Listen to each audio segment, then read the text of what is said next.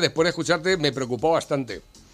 Eh, háblanos de esto de la vacuna que han autorizado ahora en Reino Unido. Pues eh, es, bastante enigmático, la verdad, porque no hay datos, no hay publicaciones profesionales auditadas por expertos independientes, no hay un paper público con nada, lo único que hay es una nota de prensa que dice que la vacuna es maravillosa y ya, como si yo ahora mismo escribo una nota de prensa, la mando a todos los medios de comunicación y digo que aquí en el baño de mi casa pues he hecho, no sé, he desarrollado la cura contra el cáncer. Entonces eso es lo que tenemos a nivel de como comunidad científica.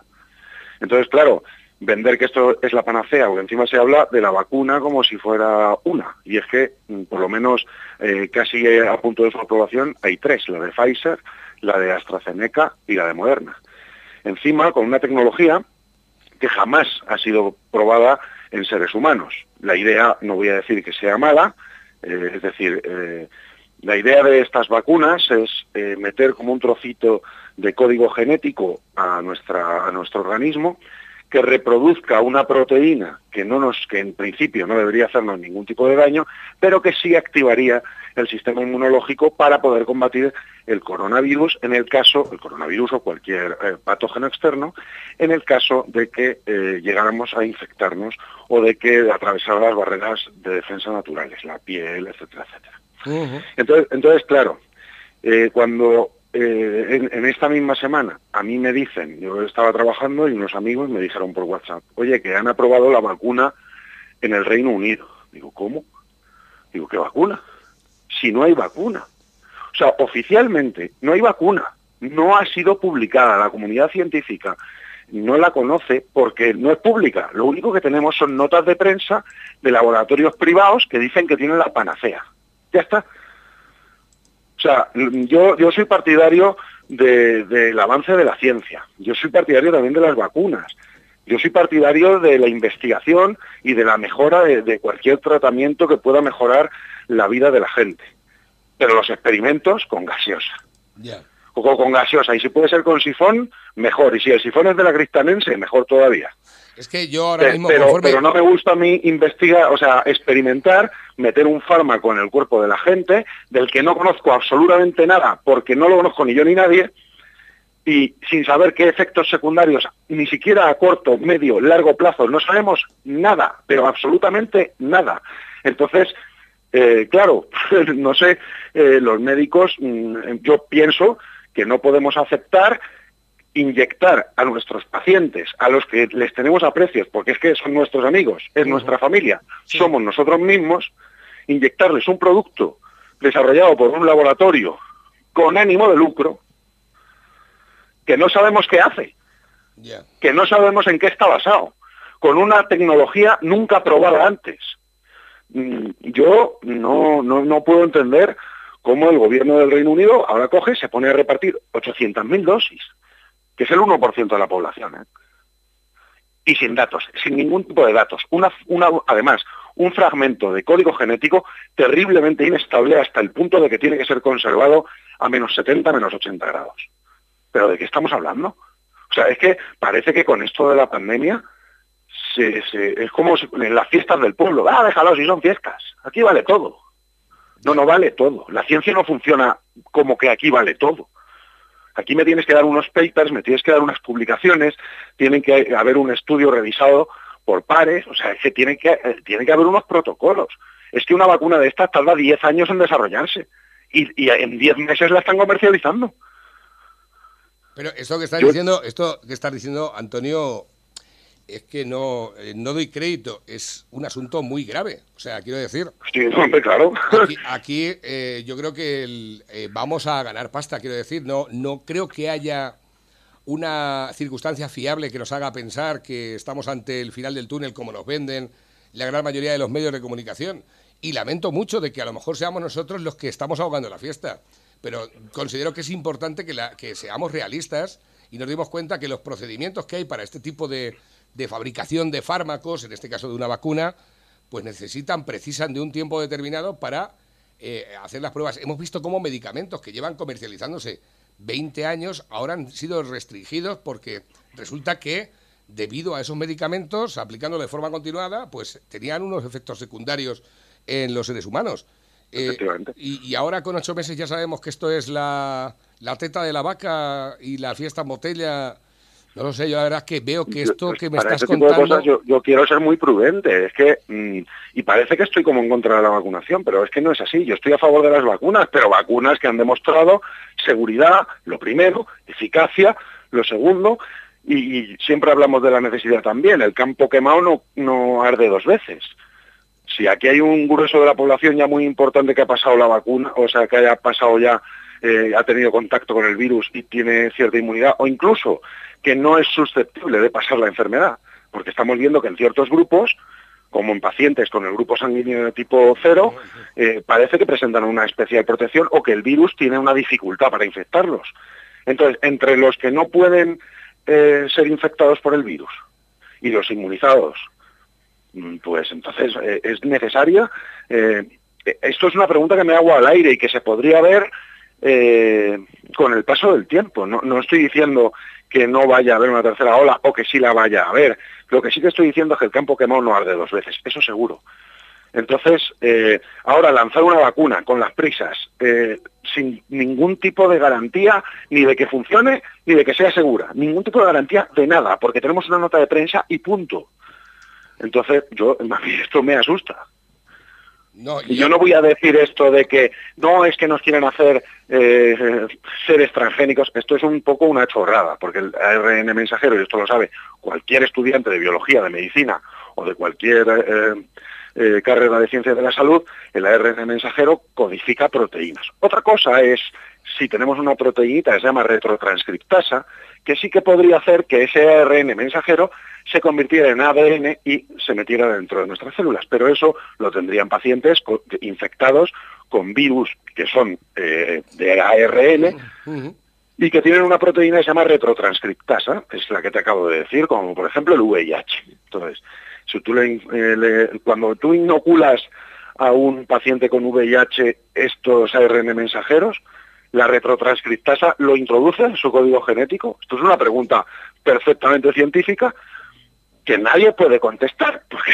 como no, tampoco tenemos contraindicaciones de la vacuna, ni tenemos absolutamente nada más que una nota de prensa diciendo que esto es la panacea, pues no tenemos ni idea de lo que hace la vacuna. Ni idea. Nos están diciendo... Sabemos, que está diseñada para, para producir una proteína que se llama proteína Spike y ya. Dime, dime, cuéntame. Nos, están diciendo a través del, del WhatsApp de la radio, dice, eh, doctor Alargos, Alargos, yo también, cuando me da el sueño con el camión, me bebo un Monster y a circular. Dice, lo de la vacuna podría, eh, podría hacer una mutación eh, genética en las células porque dicen que tiene ARN modificado. No, ARN mensajero, vamos a ver, el ARN es, una, es lo que acabo de explicar justo ahora, es exactamente lo mismo que acabo de explicar. El ARN es un fragmento de código genético que se introduce en una, en una eh, digamos, estructura molecular que se llama ribosoma, y en ese ribosoma se fabrican las proteínas en base al ARN mensajero. ¿De dónde sale el ARN mensajero? Eh, eh, normalmente nosotros tenemos ARN mensajero para todas las proteínas de nuestro cuerpo. Sale del núcleo de las células y en el núcleo de las células tenemos el ADN, el famoso ADN que todo el mundo dice, tengo en mi ADN ser podador. Pues Exactamente pues no hay proteína para ser podador. O sea, esto también, eh, pero bueno, esto tengo un conflicto yo con, la forma de hablar de, algunos políticos. Pero bueno, el caso es, eh, el, el, tránsito normal de cómo funciona esto es el ADN de nuestras células, el normal, el que nosotros todos tenemos, se transforma en ARN. Y ese ARN expresa las proteínas necesarias para nuestro correcto funcionamiento, que, que además las proteínas sirven para todo. O sea, hacen que digiramos, digiramos la comida, eh, hacen que podamos movernos y que los músculos se, puedan contraer, hace que podamos todo, o sea, todo lo hacen las proteínas. Entonces, nuestro ADN tiene, como si dijéramos, las instrucciones y el ARN mensajero es quien coge las instrucciones del ADN y se las lleva a un operario, que en este caso es el ribosoma, para que fabrique las proteínas. Espero que esto se haya entendido bien. Bueno, es subjetivo ah. eso, porque hay ciertos tecnicismos que a mí se me escapan. Eh, bueno, vamos a decir los sin tecnicismos. El ADN, que todos conocemos, es un manual de instrucciones. ¿vale? El ARN mensajero es un tipo que coge las instrucciones y se las saca del cajón y se las lleva a un operario. Y ese operario fabrica los ladrillos con lo que hacen las cosas. Ya. Así sí, ¿no? Entonces, a base de ladrillos ya lo haces todo. Aquí lo que estamos haciendo es directamente al tipo este que trae las instrucciones, lo metemos directamente con un ladrillo nuevo, con un ladrillo nuevo que no sabemos lo que es. Pero eh, ¿cabría la posibilidad de que este operario eh, escribiera un nuevo manual de instrucciones y lo, y lo ingresara en el cajón? Esa posibilidad cabría con esta proteína que se llama retrotranscriptasa, que tienen muchos virus, cabría. Entonces, ¿es posible? Bueno, en medicina posible es casi todo.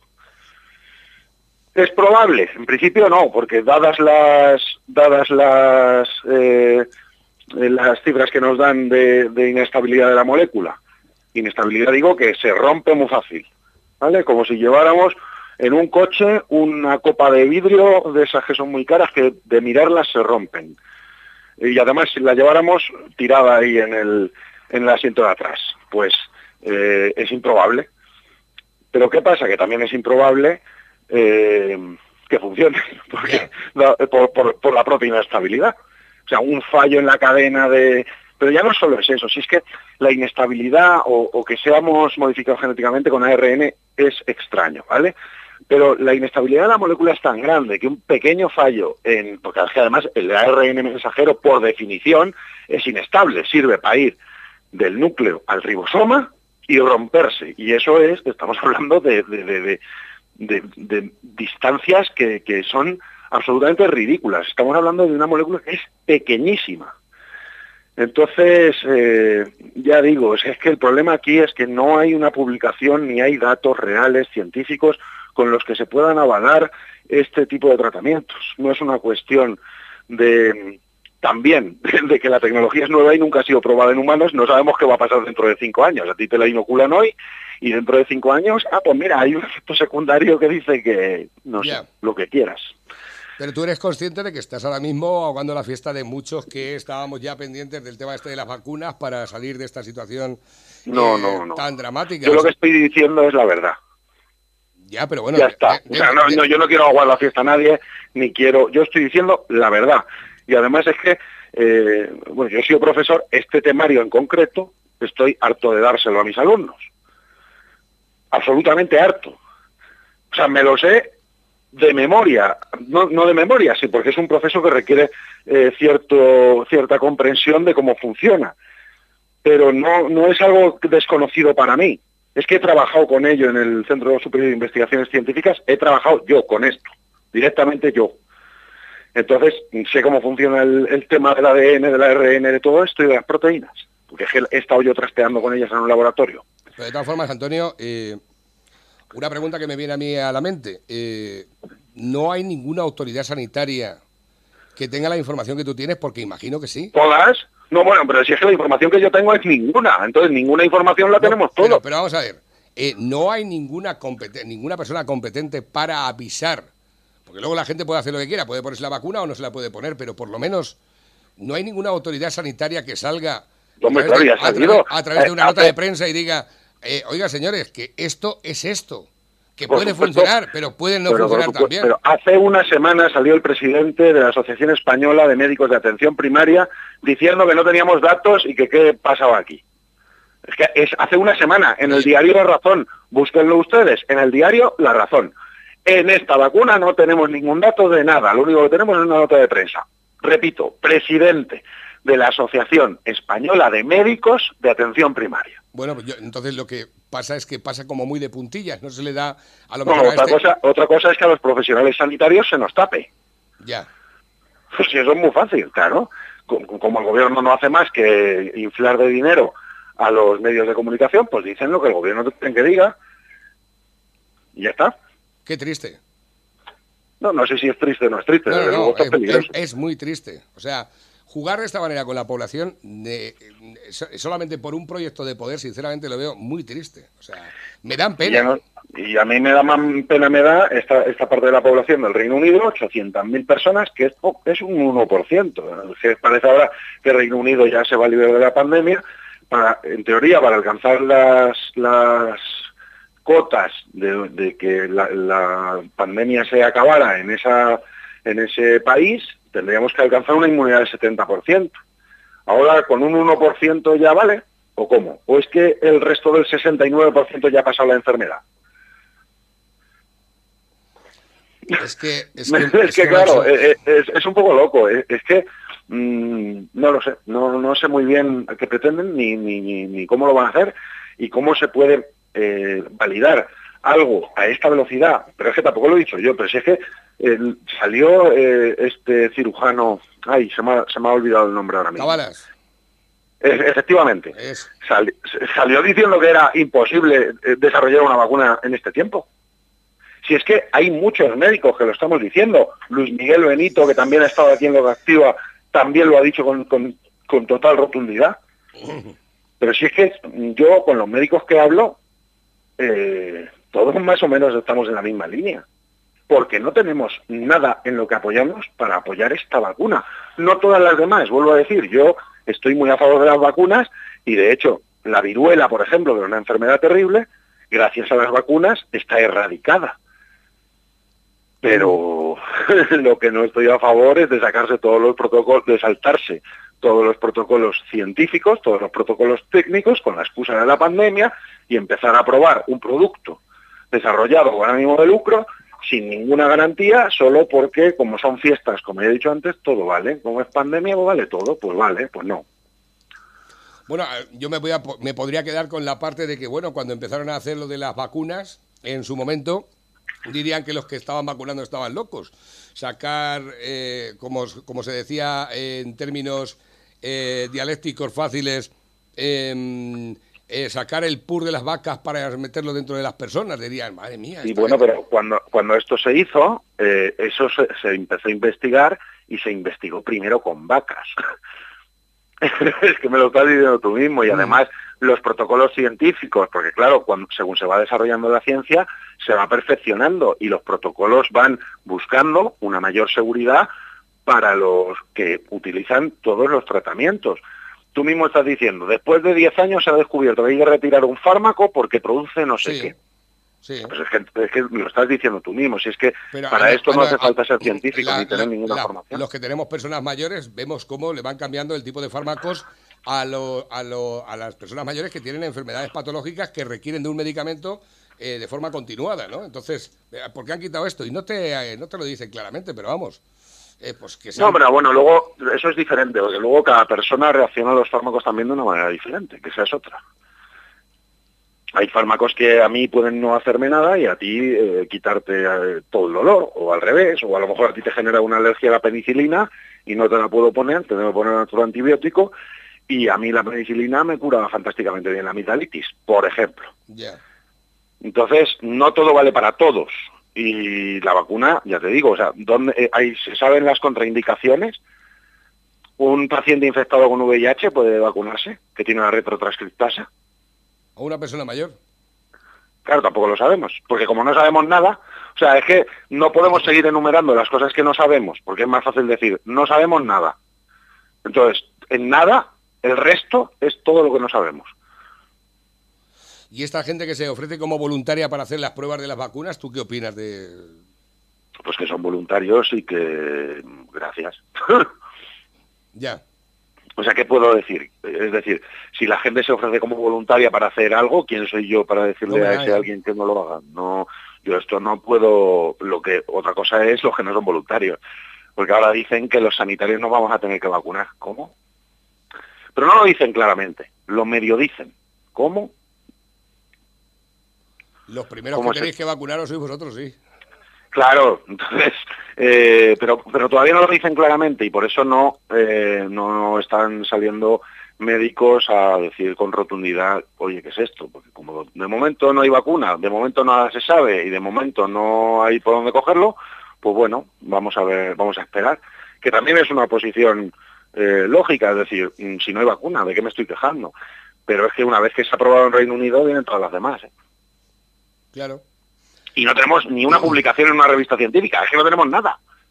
O sea, es que hay publicaciones en revistas científicas de fármacos que todavía no han salido y no han sido aprobados. Y este ha sido aprobado sin publicación científica. Es que no lo entiendo. Nos dicen a través de la bandeja móvil y el WhatsApp de la radio, nuestro compañero Félix dice, ya pueden venir a mi casa con 100 vacunas que se las va a poner su puta madre. Así de claro.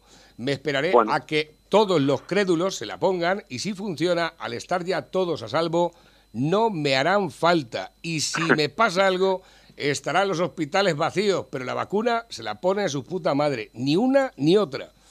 Fíjate, fíjate además eh, eh, lo, envía, lo, envía, Félix, que es un tipo que me decía, no, es que estos son laboratorios que son privados, quiero decir, son laboratorios que funcionan con economía privada y que no van a poner en riesgo su...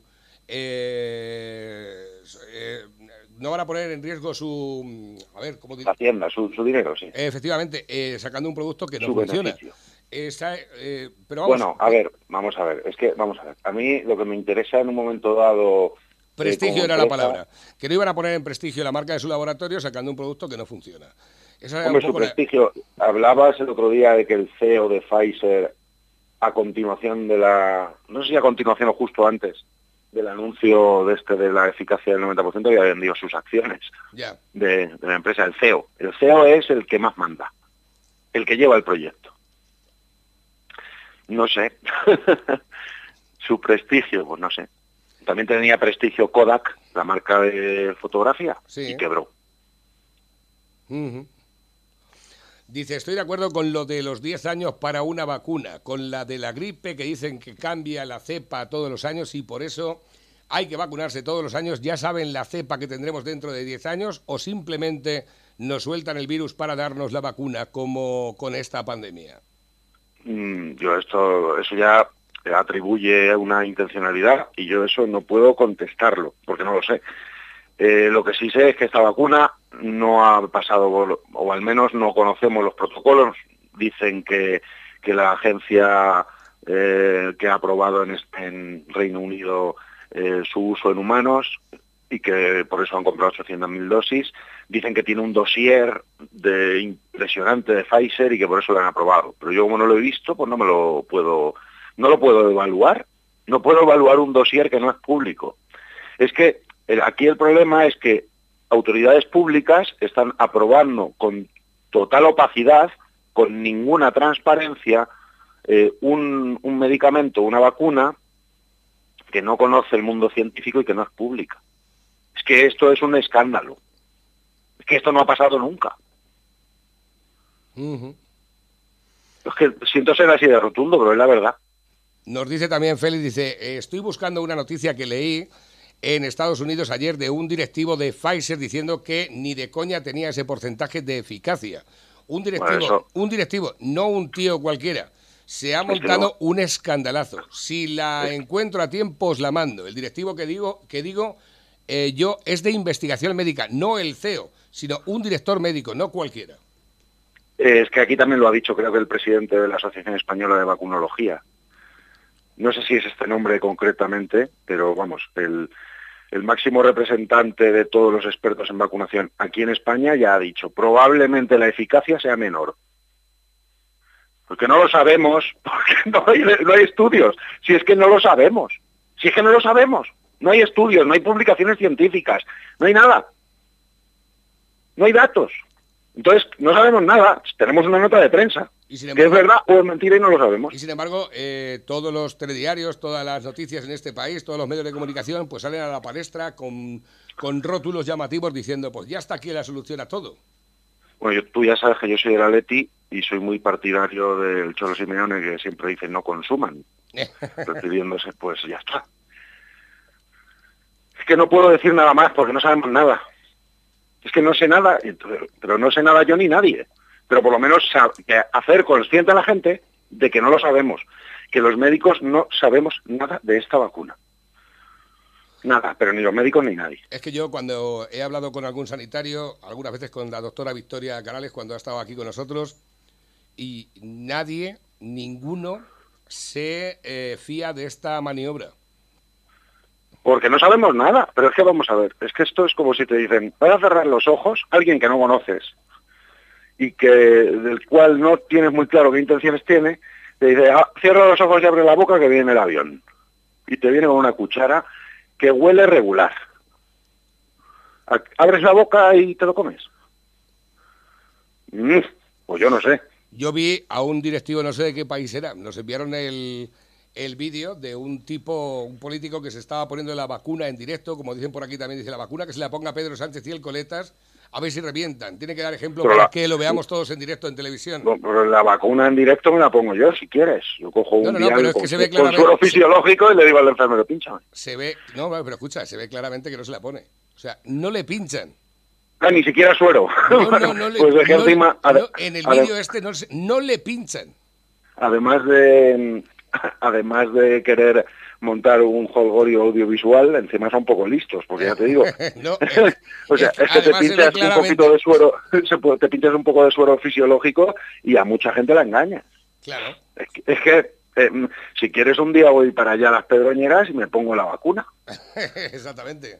O sea, es que, mira, a mí espectáculos audiovisuales no, a mí datos, estudios, eh, publicaciones científicas. A mí pantomimas audiovisuales no. no. A mí y a muchos científicos, quiero decir. O sea, es que, no, es que la ciencia funciona así. No digo a muchos científicos, digo a todos los científicos. Es que los científicos trabajan con datos. Los científicos no, no, no, no, tienen creencias en, en lo que hacen. Son datos. La ciencia funciona, pero desde Descartes, Descartes, si quieren los más puritanos, que, que inventó el método científico y las cosas funcionan como funcionan y no funcionan de otra forma. Y las cosas tienen que estar validadas y tienen que estar estudiadas y tienen que estar comprobadas. Conviene recordar que la primera vacuna la sacaron los rusos no lo sé, cuándo la sacaron los rusos. Bueno, hubo ya una campaña. la primera, Putin, Putin, la, ¿cómo se llama? ¿La Sputnik esta? Ah, sí, bueno, la primera vacuna contra el coronavirus, creía que decías a nivel histórico. No, no, no. Y ya decía yo que, desde luego que no. eh, sí, pero ¿se sabe algo ahora de esa vacuna? Ya no, ya no, ya no, se sabe nada. no hemos oído nada.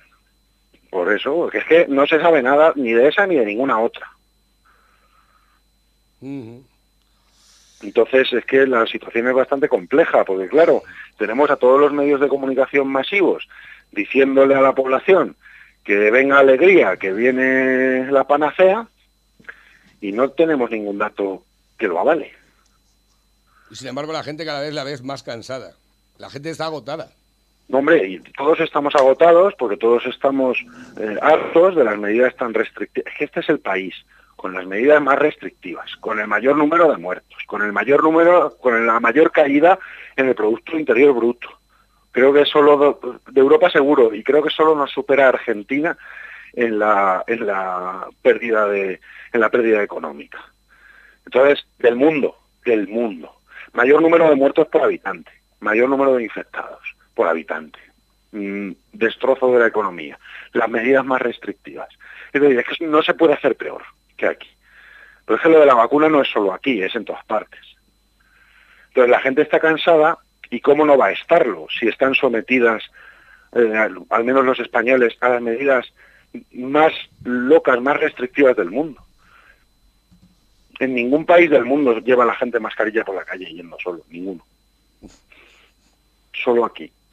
Solo aquí. Y la pandemia es mundial. ¿eh?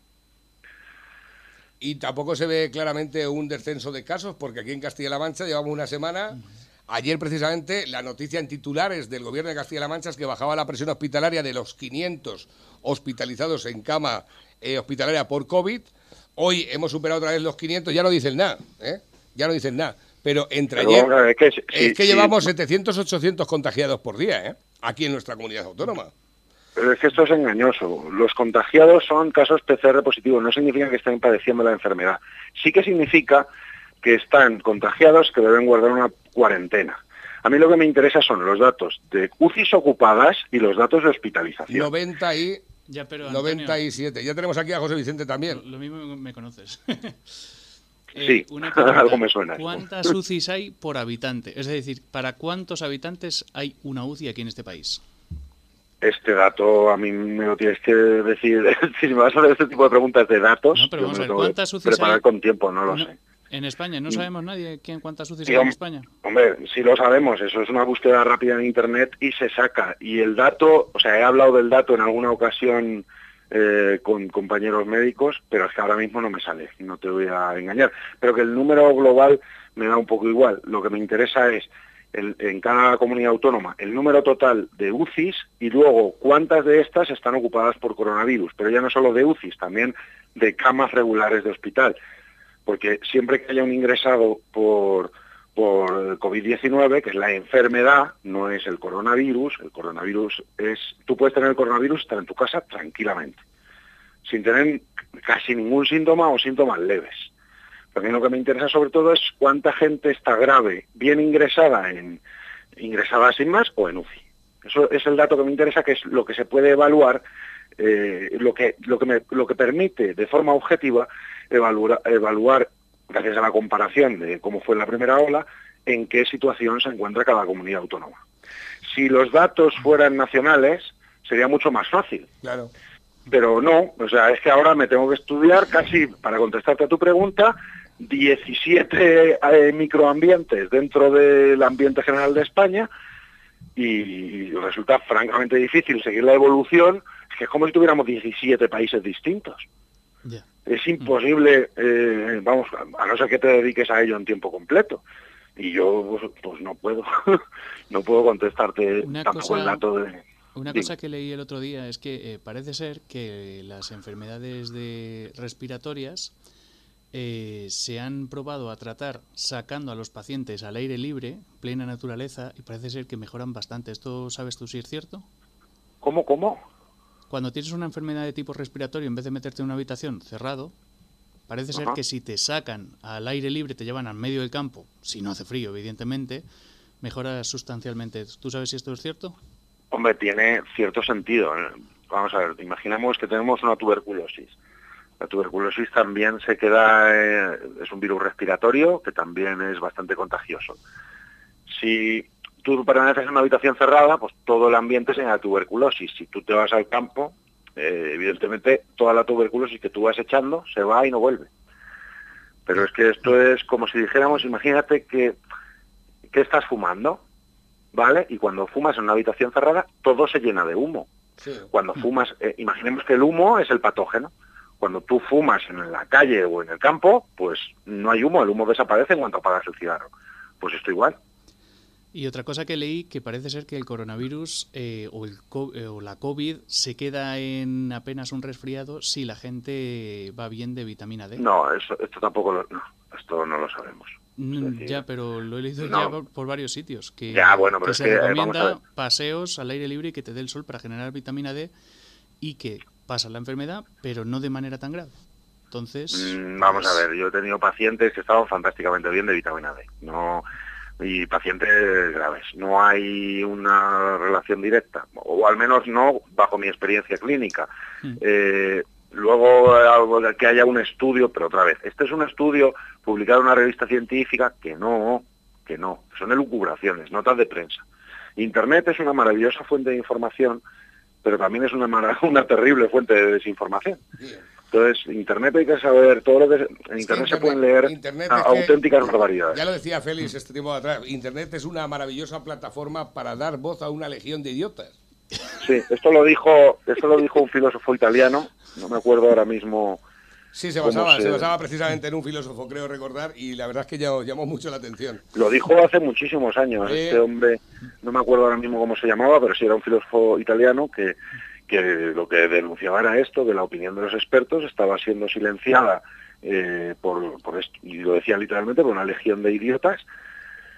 Pero sí, bueno, que pero esto, empezó, esto es lo empezó que en la tenemos. televisión, ¿eh? No, en internet no empezó esto. Ya empezó en la televisión. Últimos mensajes que nos llegan a través de la bandeja también, opinando al respecto. Dice el anuncio de la vacuna, creo que es por incentivar la bolsa y la campaña de Navidad. Al menos así lo veo yo. No va, a no va a incentivar nada de la campaña de Navidad porque ya están diciendo que en España no va a haber vacuna antes de 2021. O sea que no. No, eso seguro que no.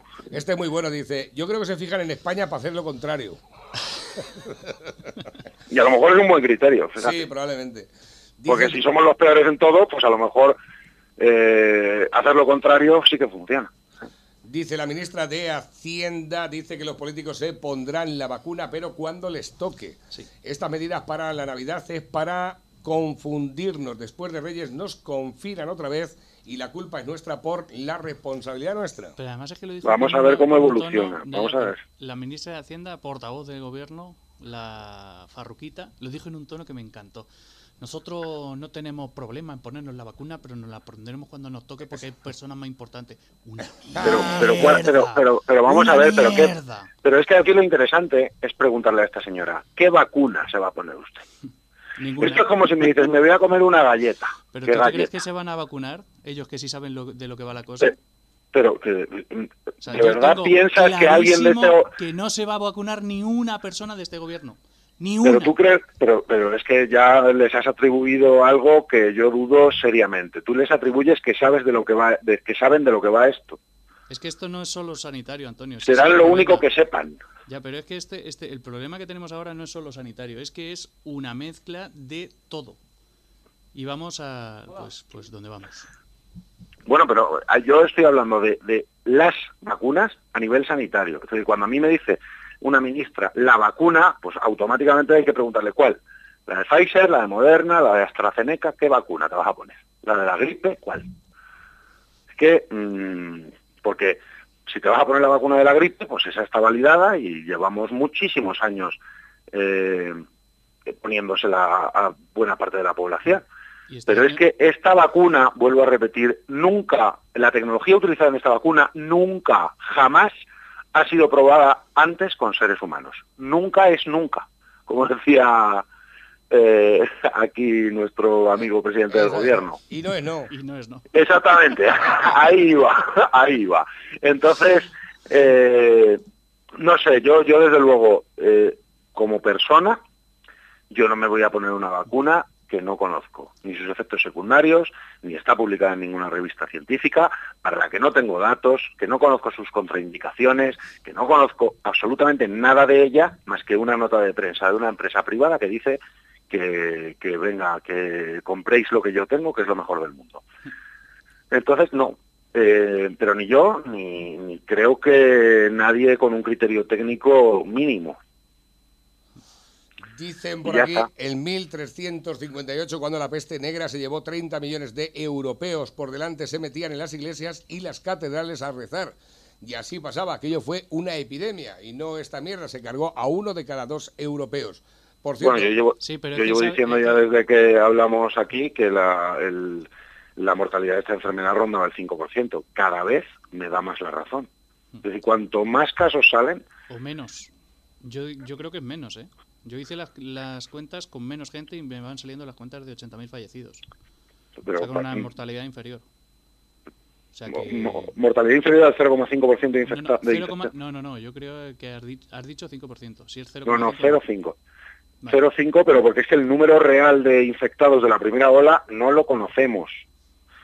Para saber el número de infectados real de la primera ola, tenemos que hacer una apreciación más o menos, ahora que se están haciendo test, también lo llevo, lo, voy diciendo esto desde septiembre, ahora se están haciendo muchos test, septiembre, en junio, julio, no sé si en julio empezamos, o en junio, no, recuerdo bien qué mes fue, pero en verano ya hacíamos muchísimos test. Y, y teníamos unos niveles de infección ya como los de la primera ola, y los hospitales estaban vacíos. Entonces, lo que nosotros tenemos que hacer es un cálculo, prácticamente una, regla de tres, si ahora que tenemos unos datos reales de infección tenemos tantas camas ocupadas, ¿cuántos casos reales de infección había en marzo con tantas camas ocupadas?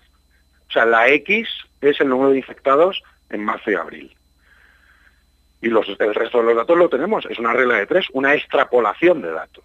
y así podemos... que con lo que hemos pasado aquí en este país no estemos ya cerca de lo que se llama inmunidad de rebaño? Es decir, que la mayoría hayamos pasado ya la... Eh, ahí voy, es que puede ser.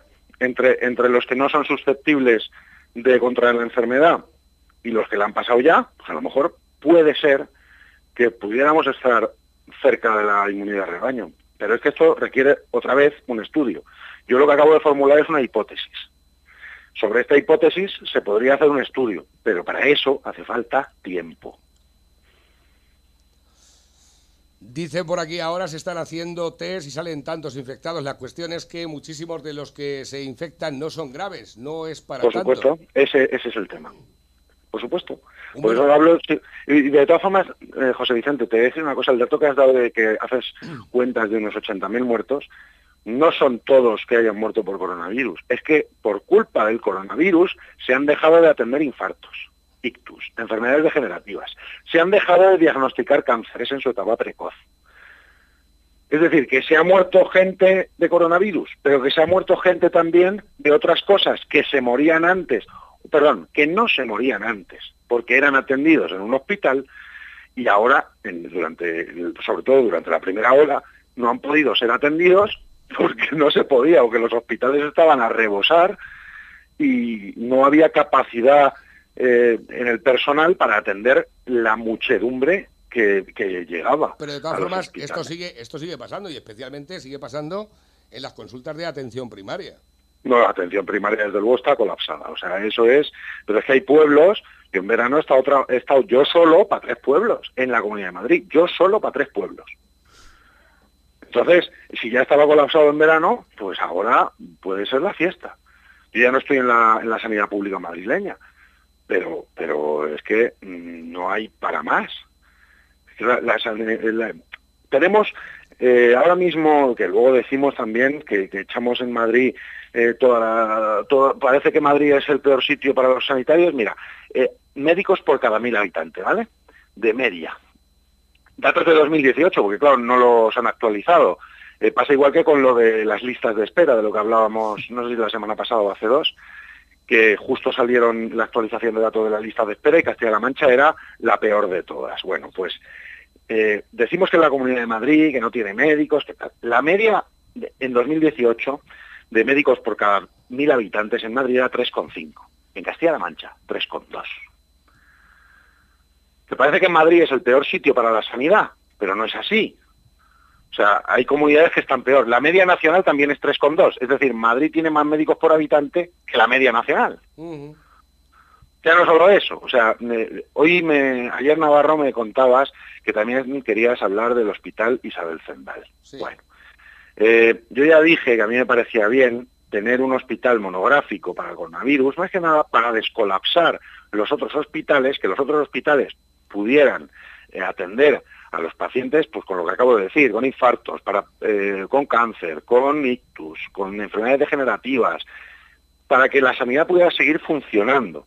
Estamos criticando el Isabel Zendal porque ha costado 100 millones de euros. Bueno, ¿sabemos cuánto ha costado el Hospital de Toledo? ¿Pero está abierto ya? No, no está abierto, pero ¿sabes cuánto ya hemos gastado ahí? Ya, vino el ministro Illa a inaugurarlo hace un mes. Sí, y el rey, y el rey. Y ahora van a, poner vigilantes, van a poner vigilantes porque igual lo ocupan. No hay nadie allí, es un solar. No, hay ni un paciente ni un enfermo. 700 millones de euros. Ni el que mató a su padre va por allí. Pero es que esto es grave. 700 millones de euros eh, eh, se habían gastado en marzo. Pero es que para ese dato, ese dato no lo sabía. 700 millones de euros. Pero es que en el proyecto de los presupuestos generales de la Junta de Comunidades de Castilla-La Mancha, eh, que se publicó en, octubre, eh, se destinan 40 millones de euros más, que es casi la mitad de todo el presupuesto de inversión en la provincia de Toledo. Qué fuerte. Pero es que a finales de 2019 el señor Paje decía que se iba a inaugurar en tres meses. Y estamos en noviembre y no hay ni un médico Cuando ahí. contrataron y por, y, por, medio una Cuando contrataron actores haciéndose pasar por albañiles y... Efectivamente, Y los pillaron con el carrito del helado. Entonces, apenas hace dos semanas lo inauguran, pero dicen que no va a estar operativo hasta el verano de 2021. pues si es lo que hay. Esto lo dice Paje, no va a estar operativo hasta el verano de 2021. Pues cuando la pandemia ya haya pasado. ¿Y entonces para qué me sirve el hospital de Toledo? Porque en Valdemoro, el hospital al lado de Toledo, ya, ya, lo, ya lo podían haber abierto, ¿eh? El hospital de Toledo, cuando llueve, está en la lona, porque hay goteras por todos lados. Ya, 16 años lleva en construcción. 16 años. 16 años.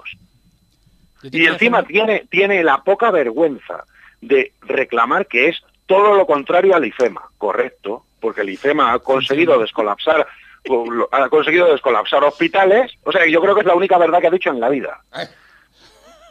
Eh la, el IFEMA ha conseguido descolapsar. A mí me llamaban cuando estaba en el IFEMA, me llamaron del- de, de- de varios hospitales. Antonio, a ver si puedes decir algo ahí, porque aquí si no nos, quitan pacientes tenemos que cerrar. Vaya tela. Yo te Y venían pacientes y efectivamente los- Antonio, antes Pero es que imagínate- Ya- ya no- imagínate ya- no una no cosa muy importante. Ya no da tiempo, El- estamos ya a las 11 no de la tiempo. mañana, estaba aquí aguantando, doy lectura a los últimos mensajes y lo dejamos para otra ocasión después. Nos decían exactamente la gente se ha muerto por no ser atendida más que por el coronavirus. Esto de las vacunas es un negocio y el que no lo vea es porque está ciego. Dice lo que dice el médico Cuadra, ha habido muchos muertos que han muerto con el coronavirus, no de coronavirus, y por eso han muerto tantísimos ancianos. Es, por, es que son el 95%. Los del resto de las edades que mueren es ridículo, los números cantan. Eh, dice, esa es la gestión de Cara Garbanzo, es lo que nos han enviado también por aquí. Eh, Solo quiero hacer un último apunte. Vale. Imagínense ustedes el tremendo bien que hubiera hecho el Hospital de Toledo en plena primera ola, cuando estaban los hospitales de Madrid colapsados, cerrando porque no podían absorber más pacientes, y apenas a 30, 40 minutos, el Severo Ochoa estaba, eso era la guerra, y a 40 minutos del Severo Ochoa teníamos un hospital cerrado. Esto lo único que significa es que las autonomías han matado españoles, Sí. las autonomías, por no poder trasladar a un paciente grave de Madrid a Toledo que hace linde. Mm. Esto es lo que ha pasado y el Hospital de Toledo sigue cerrado en plena pandemia. Y lo anun- anuncian su apertura para cuando ya no haya pandemia. Maravilloso, señor García Paje. Antonio, nos quedamos sin tiempo. Eh, Muy bien. Te lo agradezco muchísimo. Como cada vez que intervienes aquí en el programa, las prescripciones nos vienen muy bien y por lo menos tener un poquito de información acerca de esto que todo el mundo habla, que es el tema de la vacuna. Muchísimas Venga. gracias, Antonio. Hasta una próxima Nada, ocasión. Cuídate. Como siempre, un abrazo.